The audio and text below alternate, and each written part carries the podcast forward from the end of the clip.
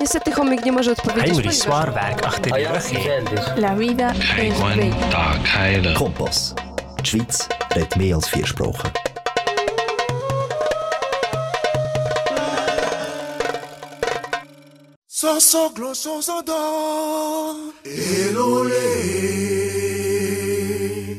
Fenêtre sur l'Afrique avec Sylvain Amos, Sena Rodrigue Aego et d'autres collaborateurs, Sika Naomi, Josué Marouli, Esteban Gagno, Sedi Amivi, Senam Kodjo et Selam Iao. Fenêtre sur l'Afrique, c'est la voix des sans-voix, la voix des opprimés.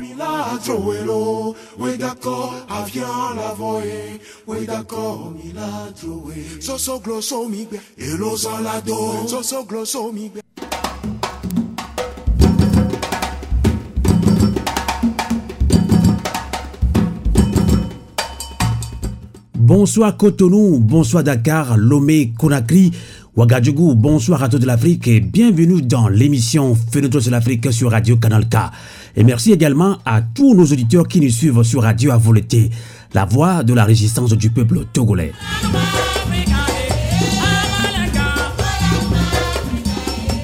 Cinq mouvements de la société civile africaine ont organisé le deuxième sommet citoyen ouest-africain sur la bonne gouvernance, l'alternance et la démocratie. C'était justement du 8 au 10 juillet dernier au Bénin et plus précisément à Cotonou.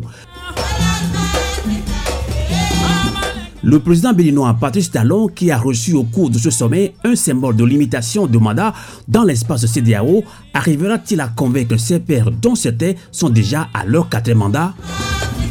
Eh bien, nous en parlons dans quelques instants dans ce débat citoyen avec deux organisateurs de ce sommet à Cotonou. Ils seront en ligne depuis Lomé et Dakar. Et merci de nous être fidèles sur le 3 fois et sur Radio Avolité.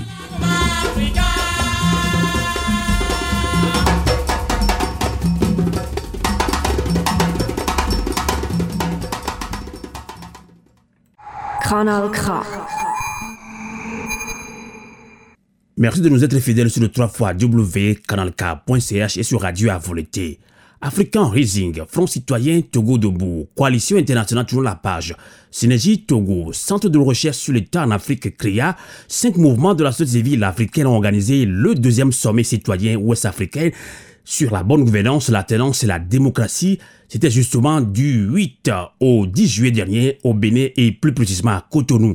Et nous accueillons en ligne depuis Lomé professeur David Doucet, premier porte-parole du Front citoyen Togo Dovo. Bonsoir, professeur David Doucet. Oui, bonsoir Amos, bonsoir à tous ceux qui nous écoutent. Et euh, vous avez le bonjour euh, de notre organisation, le Front citoyen Togo Debout, les universités sociales du Togo, qui sont toutes deux membres de la coalition internationale Tournons la page. Merci beaucoup, professeur David Doucet. Et nous accueillons en ligne depuis Dakar au Sénégal Ibrahima Diallo, coordinateur de Tournons la page Guinée. Il est également responsable des opérations au sein du FNDC, Front National pour la Défense de la Constitution en Guinée-Conakry. Bonsoir Ibrahima Diallo. Bonsoir Amos. Et bonsoir à tous les, auditeurs euh, de la radio. Et c'est un plaisir pour moi encore une fois de prendre la parole euh, chez vous pour euh, échanger autour de l'actualité du moment. Tout à fait. On va justement parler de ce deuxième sommet hein, sur les réseaux sociaux. C'était, c'était quand même bien passé. On vous a beaucoup félicité. Hein. On vous dit quand même hein, bravo, bravo pour ce acte posé. Mais avant euh, d'en parler, euh, tout à l'heure, je vous ai présenté hein, comme coordinateur de page en, ligne depuis Sénégal au Dakar. Mais vous, vous êtes guinéen. Euh, vous êtes également responsable des opérations au sein du FNDC.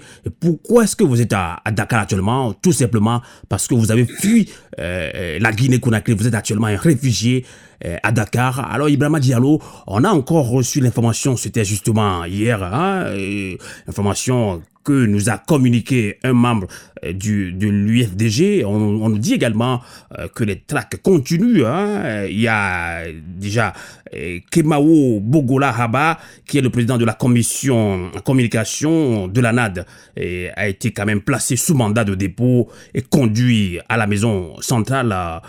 Euh, de Conakry. Alors, la Guinée-Conakry, ça chauffe toujours. On, on, traque les membres de FNDC. Dites-nous concrètement ce qui se passe encore dans votre pays, la Guinée-Conakry, Ibrahima Diallo. Oui, alors en Guinée-Conakry, chez moi, depuis mars 2020, mon pays, fait, mon pays, les Guinéens font face à une répression coordonnée et entretenue par euh, le dictateur euh, Alpha Condé, qui, dans la logique euh, d'obtenir son troisième mandat, après avoir opéré un coup d'État constitutionnel le 22 mars, a mis en place un système de répression allant à l'interdiction des manifestations, à l'assassinat des manifestants également qui sont dans la résistance. Nous en avons 99 qui sont déjà enterrés, tous assassinés parce que tout simplement, ces citoyens ont participé à des manifestations pacifiques pour dénoncer euh, son troisième mandat. Il y a également des arrestations massives. Nous en avons plus de 400 dans les différentes prisons euh, du pays. Et, mais aussi, il y en a aussi des interdictions de voyage et des interdictions de quitter le territoire imposées aux leaders politiques et aux acteurs de la société civile, membres du Front national pour la défense de la Constitution. Il y en a plusieurs autres leaders qui sont traqués, euh, derrière euh, lesquels il y a un mandat d'arrêt international qui a été lancé par le dictateur dont je fais partie. Donc, juste pour euh, euh, nous contraindre euh, à l'exil. Donc, moi, Donc je suis même, même, même, étant à Dakar, oh, le pouvoir d'Alpha Condé vous poursuit même étant réfugié à Dakar. Oui, bien entendu, bien sûr. vous vous souvenez très récemment, Alpha Condé, depuis moi, mon arrivée à, Dakar en septembre, le 17 septembre précisément 2020, le 28, Alpha Condé a fermé les frontières. Donc, euh, les jours qui ont suivi, il a fait une déclaration pour dire que euh, tous ceux qui l'insultent, tous ceux qui entament des actions de déstabilisation de la Guinée trouvent refuge en Guinée, faisant allusion à moi et à mon collègue euh, Sekou Kundunu. Donc, par ailleurs, euh, il a dit qu'il ne va pas ouvrir les frontières tant que euh, nous sommes à Dakar et tant que nous, Dakar sert de base arrière pour nous, pour déstabiliser le régime des Conakry. C'est pourquoi tout récemment, vous avez vu, il est allé demander au président de la CDAO, de la de, en exercice de la CDAO, le président ghanéen, de pouvoir euh, euh, négocier un accord entre lui et Macky Sall. Donc, ils ont procédé à la signature d'un accord et dans cet accord, vous, verrez à l'article 4, il est clairement indiqué qu'aucun des deux territoires ne peut servir de base arrière pour euh, des opposants euh, d'un État ou de l'autre. Donc, euh, la Guinée s'est précipitée, le Parlement guinéen, puisque c'est la Guinée qui a l'initiative de l'accord, le Parlement guinéen a ratifié, et donc il reste la ratification du Parlement euh, sénégalais. Et je crois que quand c'est ratifié à Dakar, euh, c'est clair que euh, nous, allons faire face à la restriction de nos hmm. libertés ici, à défaut peut-être d'être expulsés ou estradés nous allons faire face euh, à la restriction de nos libertés, de mouvements, de paroles, d'expression en un mot. Donc, mais nous, nous tenons, nous tenons toujours bon, nous avons le moral, nous savons que le régime de Conakry n'est pas euh, serein et qu'ils vont, ils trouvent du plaisir euh, vraiment à traquer des opposants et veulent vraiment coûte que coûte nous voir en prison et nous infliger vraiment le dictat qu'il a imposé à nos collègues encore qui sont en prison à Conakry. En tout cas, nous vous souhaitons beaucoup de courage. Être réfugié dans un pays, n'est pas si facile. Alors maintenant, parlons de ce deuxième sommet citoyen ouest-africain sur la bonne gouvernance, la tenance et la démocratie. Je le disais, c'était justement du 8 au 10 juillet dernier au Bénin et plus précisément à Cotonou. Alors, professeur David Dosset, hein, on vous a vu hein, sur les réseaux sociaux partout dans le monde entier. C'était quand même un acte bien posé avec euh, Patrice Talon qui a soutenu hein, ce deuxième sommet-là. Alors, en Afrique de l'Ouest, les différentes crises sociopolitiques proviennent justement de la volonté délibérée des chefs d'État de présider à vie leur pays, et pour y arriver, ils s'en prennent à la Constitution à travers des scènes de tripatouillage de révision unique et sautent le verrou de la limitation de mandat. Alors, David Dosset, vous avez largement parlé de ce cas, hein, euh, tout récemment à Cotonou, lors de ce deuxième sommet. Comme l'ancien président américain Barack Obama l'a dit, comment parvenir à installer des institutions fortes pour empêcher les hommes forts s'imposer à vie au pouvoir. Oui, merci Amos. permettez que je, je dise également tout mon soutien à Ibrahima Diallo, qui a expliqué un peu les difficultés euh, dans lesquelles il évolue depuis qu'en tant que citoyen guinéen, il s'est insurgé contre cette volonté de Monsieur Condé de s'inscrire euh, dans une logique de mandature éternelle et cela passe donc par euh, la, le troisième mandat qu'il est en train de dérouler actuellement en Guinée. Et pour cela, il n'a pas hésité à embastiller des citoyens guinéens, des gens qui n'ont ni volé ni tué.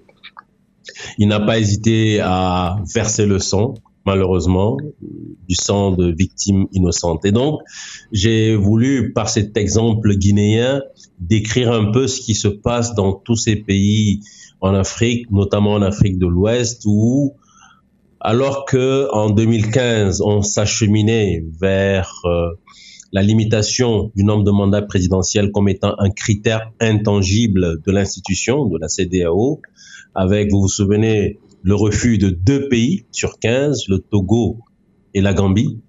Aujourd'hui, le constat est là malheureux. Le constat malheureux de d'autres pays qui, manifestement, en 2015, étaient prêts à signer pour la limitation du nombre de mandats. D'autres pays, donc, je vais citer la Guinée, qui s'inscrit maintenant dans la logique euh, du mandat multiple.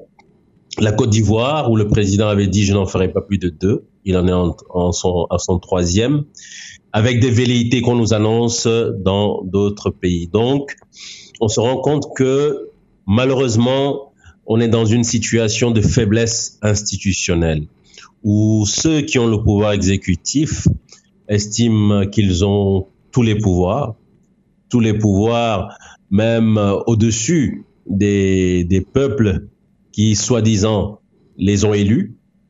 Et ces personnes décident donc de d'user et d'abuser de tous ces pouvoirs pour se maintenir euh, ad vitam aeternam. Alors, à partir de là, euh, comme vous l'avez bien rappelé, qu'est-ce qu'on peut faire pour renforcer les institutions, pour qu'on ait des institutions qui soient plus fortes que les hommes forts, comme euh, le président Barack Obama, l'a dit, comme cela a également été discuté lors de ce, lors de ce sommet. Et justement, nous, nous avons estimé que la limitation du nombre de mandats présidentiels constitue le chemin, le chemin royal pour que ceux qui se croient forts, forts au-dessus des institutions, sachent que il y a une limite justement à cette force. Et l'imposition de cette limite peut permettre aux gens qui arrivent au pouvoir de se dire que après deux mandats, je devrais partir et je partirai en devant peut-être rendre des comptes. Et à partir de là, cela engage toute une responsabilité dans la manière de mettre en œuvre le pouvoir ça, c'est la première des choses. Et cela permet justement aux institutions de reprendre cette place et cette force qu'on leur a enlevée. La limitation du nombre de mandats présidentiels doit devenir un élément vital pour euh, les communautés de l'Afrique de l'Ouest. Cela a été dit lors d'une émission, j'étais sur un plateau à Cotonou, et je reprends donc les termes d'un activiste béninois qui disait que aujourd'hui en Afrique, si on tient compte du contexte, si on, si on tient compte du recul démocratique, aujourd'hui en Afrique donc, la limitation du nombre de mandats présidentiels, ça doit être un besoin vital au même point que le besoin de respirer, le besoin de manger. Tout à fait. Et donc, pour répondre clairement, hmm. ah oui, pour répondre clairement à votre question, Amos, je crois que pour renforcer les institutions et leur redonner toute leur place. Cela passe aussi par la limitation de ce pouvoir infini des, dictatures, des présidents africains. Et pour pouvoir limiter aujourd'hui ce pouvoir, il faut leur dire que leur mandat est limité.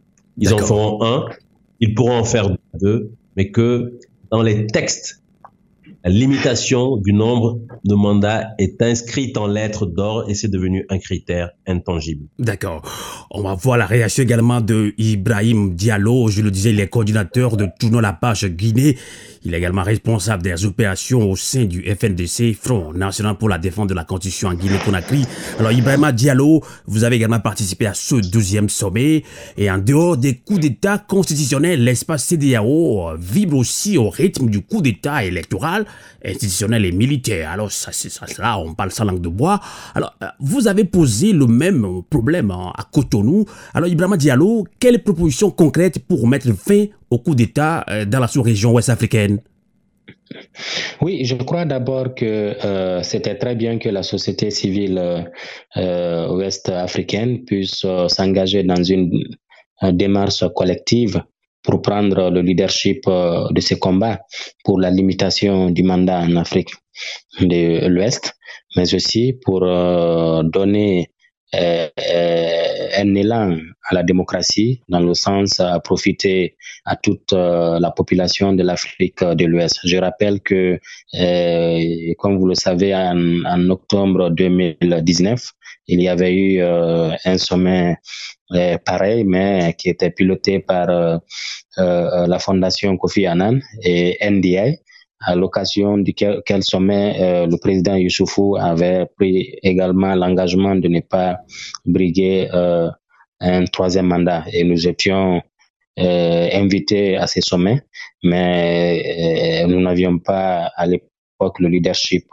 du combat. Mais c'était très bien que cette initiative portée par mon collègue David puisse aujourd'hui bénéficier à la sous-région et qui a été d'ailleurs apprécié par l'ensemble des participants, des organisations de la société civile. Et je crois que ça a eu une résonance au niveau dans les États, mais aussi au niveau euh, international.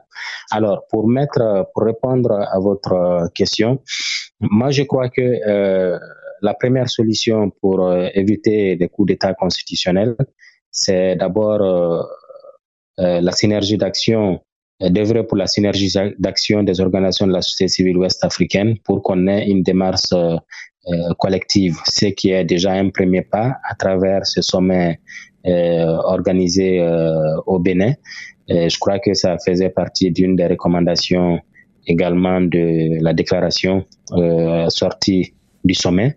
Et la deuxième chose, la deuxième solution, c'est le réveil citoyen. C'est de faire en sorte que la population puisse comprendre les enjeux de la limitation du nombre de mandats et essayer de faire le parallèle avec euh, la gouvernance, les mots dont souffre aujourd'hui la population. Parce que les dictatures, tant que les dictatures durent dans un État euh, de la CDAO, je crois que euh, les la population va souffrir et cela va avoir des conséquences sur euh, euh l'avenir de ce pays et sur euh, le développement de ces pays. Donc, je crois que c'est le travail que nous devons faire en tant qu'organisation de la société civile, essayer de relayer cette euh, déclaration dans nos États et prendre des initiatives euh, dans le sens euh, non seulement euh, essayer de sensibiliser la population pour euh, l'adhésion massive à cette euh,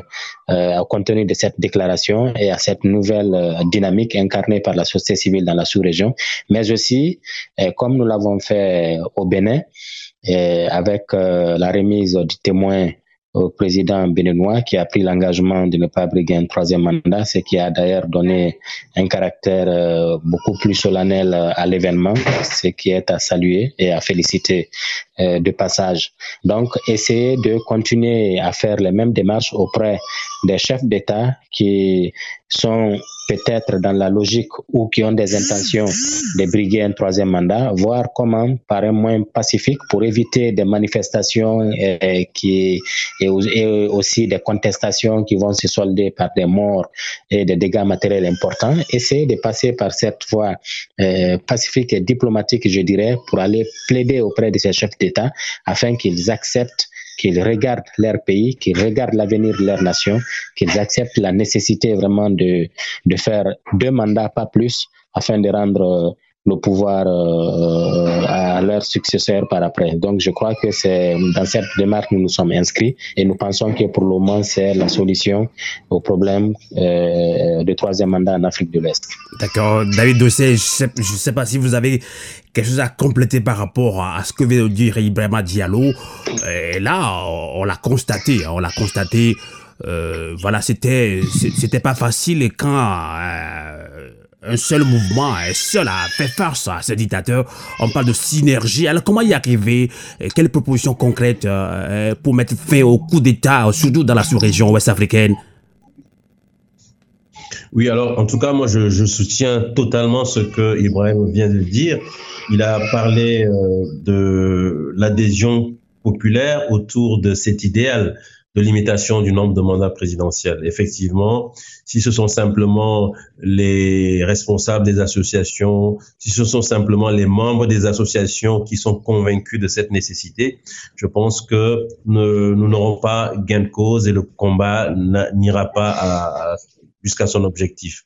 Il est donc important, comme il l'a souligné, que l'on puisse faire passer ce message dans l'esprit de nos concitoyens dans tous nos pays, qu'on fasse comprendre combien euh, de fois euh, cette obsession du pouvoir peut détruire une nation avec son cortège de conflits, de d'exilés, de, déplacés, de morts, de mutilés, avec les répercussions que nous connaissons donc sur euh, la, croissance des pays, sur le développement des pays, etc., etc. Donc, il y a ce travail de conscientisation des masses à poursuivre, mais comme il a dit également, je le relève, il est important que, en plus de cela, nous puissions compter sur l'adhésion de certains. Dans cette grande campagne, c'est peut-être l'élément que je vais ajouter, cette grande campagne panafricaine que nous, nous voulons lancer euh, sur cette question, sur cette problématique de la limitation du nombre de mandats présidentiels. Si lors de cette campagne, nous avons d'autres engagements de chefs d'État en exercice. Donc le 10 juillet 2021, le samedi 10 juillet 2021 à Cotonou, nous avons eu un acte historique, un acte fort et courageux, Exactement. patriotique, vraiment hmm. tous les bons qualificatifs en tout cas, hmm. Euh, à l'endroit de ce que M. Talon a posé comme acte. Exactement. Ceci m'amène à vous poser cette question, euh, David Ossé. Justement, le samedi dernier, dernier jour de ce sommet, euh, vous avez euh, remis un symbole de limitation de mandat au président béninois Patrice, Talon. Alors, ce n'est plus un secret que l'Afrique de l'Ouest est attaquée par un virus de troisième mandat au sein de l'espace CDAO. Alors, la question qu'on se pose, hein, Patrice Talon a promis face au monde entier vous aider. Alors, mais doit-on douter de l'engagement de Patrice Talon Là, je donne mon opinion personnelle. Je hmm. suis totalement convaincu de la sincérité de Talon par rapport à cet engagement. Euh, c'est pas une conviction béate. Hein. J'ai des éléments objectifs sur lesquels je m'appuie, mais je vais juste dire une ou deux choses. La première chose, c'est que il n'était pas obligé de prendre cet engagement qu'il a pris devant la nation béninoise et qu'il a pris également devant les peuples d'Afrique. La, deuxième chose, c'est que euh, le contexte d'aujourd'hui peut davantage inciter M. Talon à respecter sa parole, d'autant que il est président du Bénin, une nation qui est quand même inscrite depuis quelques décennies dans le sillage de, de la construction d'une démocratie. Euh, nous avons des, des, précédents de présidents béninois qui sont partis euh, en respectant les termes de la Constitution. Et le plus récent, c'est M. Aïbouni qui est parti et qui a cédé la place à M. Talon. Donc, en le faisant, il s'inscrit dans cette, euh, dans cette tradition de démocratie à la béninoise que, bon, il faut reconnaître à cette nation.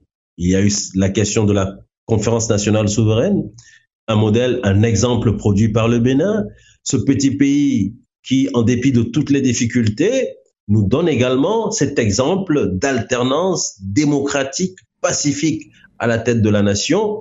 Et donc, je suis convaincu que M. Talon voudra s'inscrire dans l'histoire comme étant celui qui a renforcé cette possibilité d'alternance, celui qui a pris un engagement historique devant le peuple béninois et devant les peuples d'Afrique, et celui qui a pris ce, ce témoin qui finalement n'est qu'un symbole, mais qui a donné toute sa valeur, toute sa, valeur à ce symbole. Professeur David Dossé, est-ce que vous êtes convaincu que Patrice Talon va convaincre euh, ses pairs de, euh, dans la sous-région ouest africaine par rapport à la limitation, à, la limitation de mandat?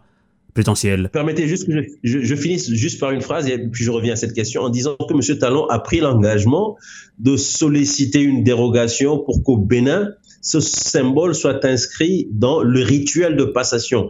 Et ça donne toute sa, toute sa valeur à cet objet de limitation donc du nombre de mandats présidentiels. Alors, il a dit qu'il ne va pas être un donneur de leçons. Et je crois que c'est une bonne hmm. chose, c'est tout à son honneur. Mais nous savons que entre chefs d'État, il y a des choses qui peuvent se dire sans que cela ne soit dans le domaine public. Et nous espérons vraiment que en ayant fait de la capitale béninoise la capitale de la limitation du nombre de mandats présidentiels, M. Talon fera en sorte qu'après lui, donc dans son sillage, il y ait d'autres chefs d'État qui s'engagent comme lui. Et si demain nous avons la chance qu'il nous ouvre des portes d'autres palais dans la région, nous serons particulièrement heureux d'aller dans d'autres pays. Je peux citer, je sais pas moi, le Ghana, le Nigeria, la Guinée-Bissau, le Sénégal, etc., euh, etc. Le Cap-Vert, si on nous appelle en nous disant, ben, écoutez, nous avons vu l'exemple béninois, nous sommes aussi intéressés, nous voulons soutenir cet engagement pour la limitation du nombre de mandats. Venez, remettez-nous le témoin, nous allons le prendre et nous engager. Nous sommes très heureux en délégation de nous rendre dans ces palais, dans ces capitales pour procéder au même geste. Ah oui, en tout cas, une très bonne action de la part hein, euh, du, président béninois Patrice Talon. Alors, Ibrahima Diallo, hein, l'image a, a, émerveillé beaucoup d'Africains sur les réseaux sociaux. On a lu beaucoup de commentaires, mais d'autres pensent que oui, est-ce que c'est Talon euh, Doit-on quand même hein, douter de l'engagement de Patrice Talon? C'est la question qu'on se pose, Ibrahima Diallo. Vous avez dit, l'idée je, disais que est-ce qu'on doit douter de l'engagement de Patrice Talon lorsque David Dussel il a remis hein, le symbole de limitation. Euh, de limitation du, du, nombre de mandats au président béninois Patrice Talon est-ce que Patrice Talon euh, aura la bagage nécessaire pour quand même convaincre ses pairs de, de la CDAO non, je crois qu'il y a des choses à relever. Hmm. Euh, d'abord, on ne doit pas douter de l'engagement de Patrick euh, Talon parce qu'il n'était pas obligé. D'accord. Ça, c'est la première des choses à relever. Deuxièmement, euh, il a accepté que Bénin Cotonou puisse abriter ces sommets. Vous savez, ce n'est pas facile d'accueillir les activistes de l'Afrique chez soi. Ce n'est pas facile. Donc, euh, et également, il est venu, il a tenu un discours solennel. Je crois qu'il n'y a pas de raison euh, pour nous de douter. douter serait vraiment de la mauvaise foi de notre part, d'autant plus que euh, David l'a rappelé tout à l'heure, le symbole a été placé dans dans l'ordre protocolaire pour la passation du pouvoir et, à son à son successeur. Donc, je crois que ça, c'est un acte fort qui mérite pour nous d'ailleurs de faire la promotion, de faire la promotion de cet acte et de féliciter, de citer cet acte, de ce, cet acte un peu partout euh, en Afrique euh, de l'Ouest et même en dehors de l'Afrique.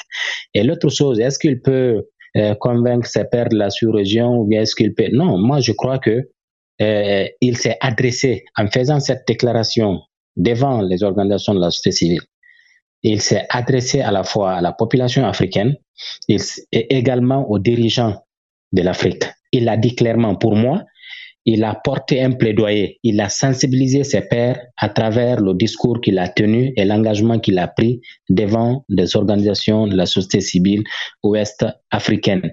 Je crois que ce discours va résonner dans le milieu diplomatique, ça va résonner à travers l'Afrique et dans les palais présidentiels, euh, je crois. Et comme l'a dit David, et nous pensons également que cela peut inciter mmh. d'autres chefs d'État à, à, vouloir recevoir de nous ce symbole pour s'engager. Tout à fait. Alors, Ibrahima Diallo, bon, les discours, oui. Est-ce que Patrice Talon peut faire au-delà de ces discours-là? Je sais que c'est trop tôt, mais est-ce que, bah, pas les discours, est-ce qu'il doit poser encore d'autres actes pour convaincre ses pairs de la sous-région ouest-africaine par rapport à la limitation du mandat présidentiel? Oui, oui, vous savez, il n'est pas diplomatiquement, il n'est pas euh, euh, cordial de pouvoir se mettre dans cette logique officiellement pour euh, dire, parce qu'il a clairement dit, il n'a pas de leçons à donner à ses pères, à ses collègues chefs d'État de la sous-région. Et si j'étais à sa place, j'aurais dit la même chose.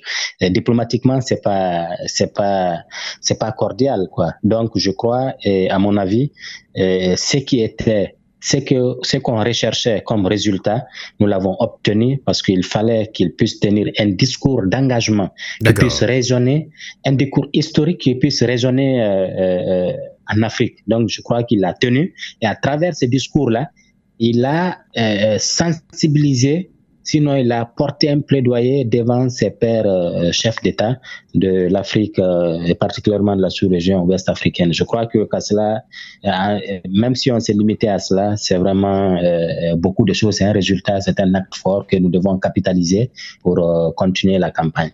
Tout à fait. Alors, professeur David Doucet, hein, je ne sais pas si vous avez encore quelque chose à rajouter par rapport à cet engagement, hein, qu'on ne doit pas douter de Patrice Talon. Alors, à part le discours, est-ce que euh, pensez-vous vraiment qu'on pourrait poser encore d'autres actes que ces discours pour convaincre ces chefs d'État de la sous-région ouest-africaine? Alors, tout comme Ibrahima, j'insiste particulièrement sur la force de ce discours.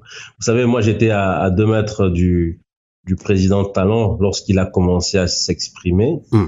Et je m'attendais à un moment donné à voir sur la table un document euh, sur lequel euh, il aurait inscrit des éléments pour lui permettre justement de tenir ce discours particulièrement structuré. Et j'ai compris que, en fait, les mots venaient du fond de la personne.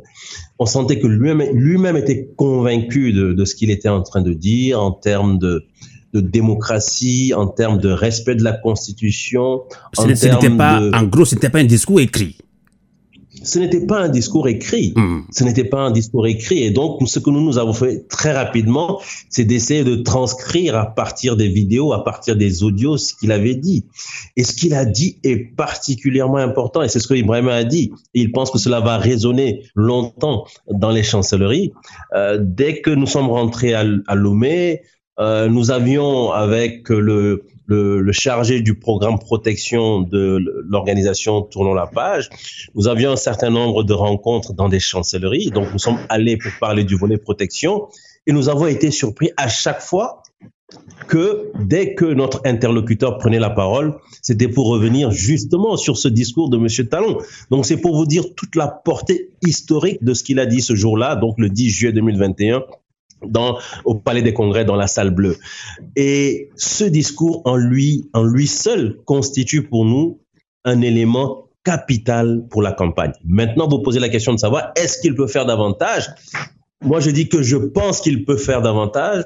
J'espère qu'il fera davantage, même s'il ne le fait pas publiquement au vu et su de tous, parce que vous l'avez dit, lui-même l'a dit, euh, je n'ai pas de leçon à donner. Ibrahim l'a dit, au plan diplomatique, ne peut pas s'ériger en donneur de leçons, mais nous espérons que il fera en sorte que d'autres s'engagent dans son sillage pour que très rapidement, quand je dis très rapidement, vraiment c'est dans un délai très court, avant même la fin du, du mandat de M. Talon, que la CDAO fasse de la limitation du nombre de mandats présidentiels un critère intangible inscrit en lettres d'or dans ces textes. Pour nous, quand nous aurons atteint cela, nous aurons atteint notre objectif. Tout à fait.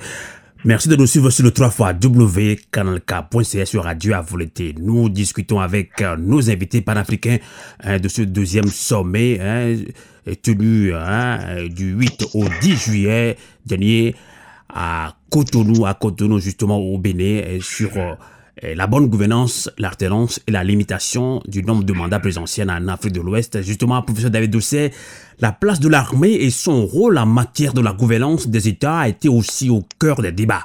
Alors, nombreux sont ces pays dans lesquels l'armée est taxée de partisane, clanique, etc. Le cas du Togo, votre pays en dit long. Alors, quelle doit être la place et le rôle de l'armée dans les États, surtout en Afrique de l'Ouest? Je crois qu'il ne peut pas y avoir de particularité pour les armées en Afrique. Hmm. Ce sommet a permis de donner des exemples où l'armée a eu des attitudes hautement républicaines. Et cela a permis de sauver la démocratie.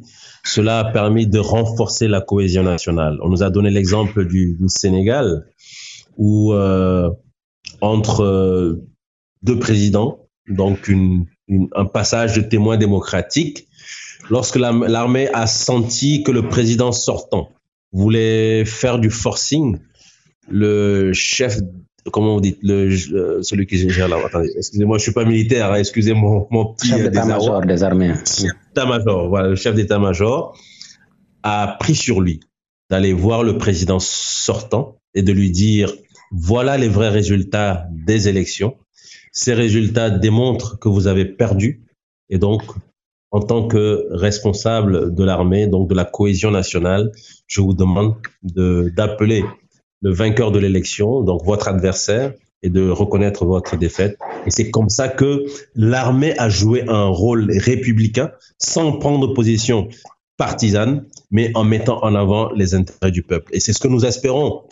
Donc, euh, pour me résumer, de la part euh, des, des, armées euh, en Afrique, parce que si nous prenons, vous avez parlé du Togo, si nous prenons le cas du Togo, où l'armée, au lieu d'aider à respecter la Constitution, par exemple en 2005, l'armée a été l'institution qui a foulé au pied la Constitution en disant nous confions le pouvoir à une telle personne, ce qui est totalement inadmissible et ce qui explique la situation chaotique dans laquelle nous naviguons depuis plusieurs décennies. Tout à fait.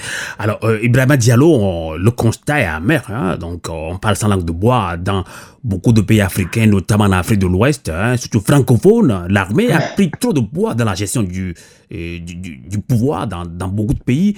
Et la place de l'armée et son rôle en matière de la gouvernance des États a été aussi au cœur des débats, je viens de le dire.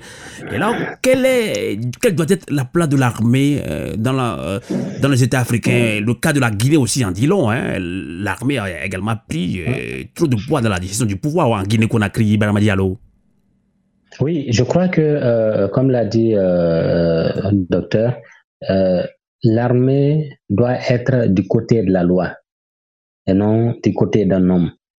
Mais fort malheureusement, dans nos différents États, le constat qui se dégage, c'est que le président qui arrive, le président qui arrive au pouvoir, s'il a l'intention de s'éterniser au pouvoir, il essaye déjà de détruire l'armée en tant qu'institution en procédant au recrutement clanique et ethnique euh, au sein des forces euh, armées pour se constituer déjà euh, un bouclier afin de résister face à la pression sociale, à la pression populaire, éventuellement contre ses ambitions de s'éterniser au pouvoir. Je crois que la Guinée n'échappe pas à la règle. Fort malheureusement, nous sommes confrontés à cette situation parce que, comme vous l'avez, si vous avez constaté toute la mobilisation eu, euh, que nous avons eu euh, à faire en Guinée à travers euh, le FNDC, 86%, et ça, je vous parle des sondages réels,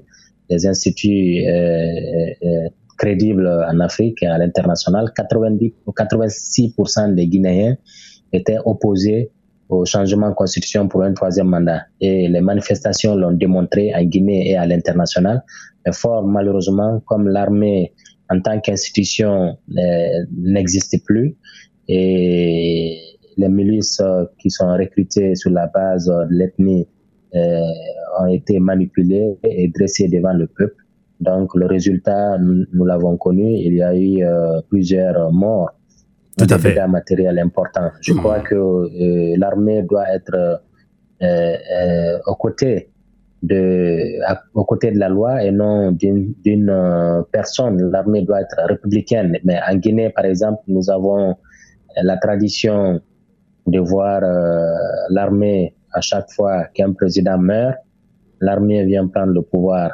Sékou Touré est décédé, 84, l'armée a pris le pouvoir, Lansana Conté, et puis en, 2000, en 2008, Lansana Conté est décédé, et puis l'armée a repris le pouvoir. Et je crois que le Alpha Condé aujourd'hui est en train de créer toutes les conditions pour qu'après son décès, que au pouvoir que l'armée puisse prendre le pouvoir. Donc, l'armée a été utilisée par les institutions politiques pour pouvoir vraiment empiéter à la démocratie, détruire la démocratie et causer d'énormes dégâts dans la construction de notre nation. Tout à fait. Alors Ibrahima Diallo, hein, l'armée fait partie également euh, du peuple africain. Alors en Guinée par exemple, vous avez fait cas de la Guinée-Conakry, le même cas le Togo en a connu, euh, comme tout ailleurs dans beaucoup de pays ouest africains également au Gabon. Alors c'est ça qui désole, cette, cette, situation désole beaucoup de manifestants dans, dans plusieurs pays. On manifeste tous les jours, on sort nombreux, mais euh, les grandes manifestations n'arrivent jamais à faire fléchir euh, les pouvoirs, hein, les pouvoirs dictatoriaux en Afrique de l'Ouest. On a, quand on parle du cas en Tunisie ou en Égypte, c'est pas, c'est pas la même chose. Alors comment y arriver? C'est la question que se pose. Hein. Beaucoup de, beaucoup de panafricains, beaucoup de Togolais, beaucoup de Guinéens. Euh, alors comment y arriver hein? Comment donner espoir à, à ces peuples africains?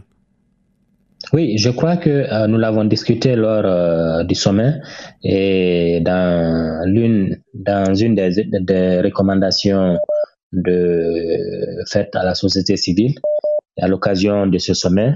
Donc, nous avons dit clairement qu'il faut créer un cadre de dialogue civilo-militaire pour faciliter euh, la communication avec l'armée et éventuellement cela peut produire comme résultat euh, le lavage des cerveaux pour amener les militaires à comprendre qu'ils sont une partie intégrante de la population et de prendre l'exemple euh, sur euh, les pays où l'armée est une institution et respectée parce que l'armée est républicaine et respecte la loi et est côté de la loi.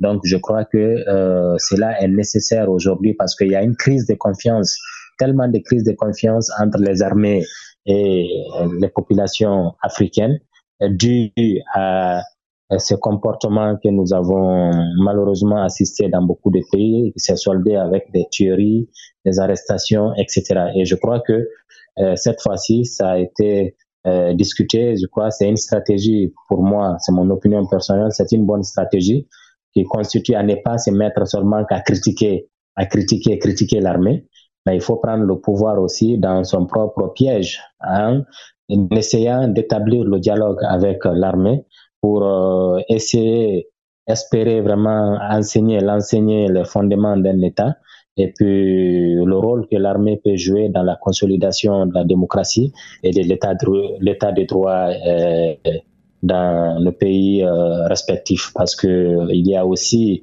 euh, d'autant si on continue à rejeter l'armée je crois que cela fera plaisir aux dictateurs qui vont continuer à mettre l'armée, les éléments de l'armée dans une situation de vulnérabilité. Oh, bon, hmm. écoute, si je, mon régime n'est pas là, eh, vos familles sont mortes, vos familles sont mortes, et puis ils vont vous exterminer, etc. Donc voilà, vous n'avez qu'à me soutenir pour vous maintenir en sécurité et pour euh, vivre tranquillement. Donc je crois qu'aujourd'hui, nous devons changer cette stratégie, essayer de rétablir la confiance avec l'armée et essayer d'établir des discussions sur la base vraiment des principes de l'état des droits, de la démocratie, le rôle que l'armée a joué pour consolider ces deux concepts. Tout à fait.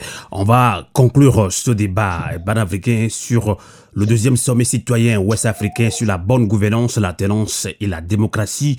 On va conclure rapidement hein, ce débat avec le professeur David Dossé qui est en ligne avec nous depuis Lomé au Togo.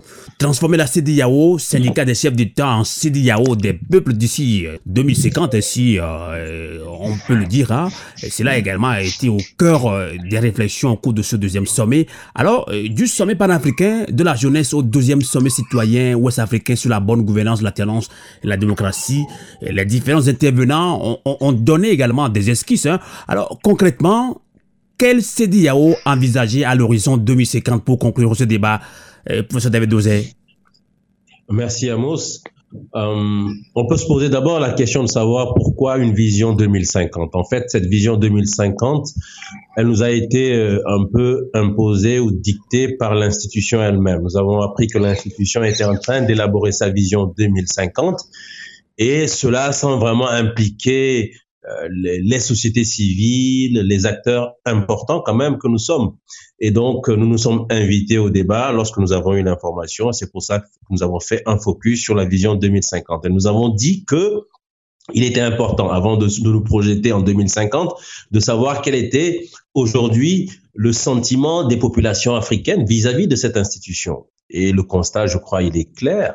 Beaucoup de personnes se sont dites frustrées et déçues un peu par l'institution qui, pour me résumer, passe pour une institution qui défend davantage les intérêts des chefs d'État avant de chercher à défendre la vraie intégration des peuples d'Afrique, les préoccupations, les aspirations de nos populations.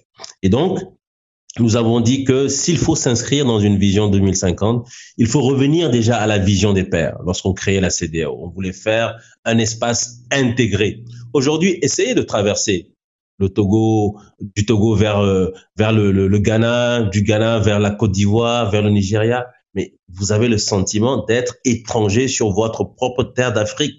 Et nous disons qu'il faut revenir à cette vision première de nos pères qui voulaient faire de cet espace un vrai espace d'intégration. Que le Togolais se sente chez lui au Ghana, qu'il se sente chez lui en Guinée, qu'il se sente chez lui en, Côte d'Ivoire, etc., etc. Aujourd'hui, voyez mon frère Ibrahim, il est guinéen, mais il ne peut même pas vivre dans son propre pays. Donc cette vision appelle à ce qu'il y ait un vrai changement de paradigme et qu'on se dise qu'on doit construire un espace qui réponde aux vraies aspirations des peuples et non pas faire un espace qui défende essentiellement et uniquement les intérêts des chefs d'État.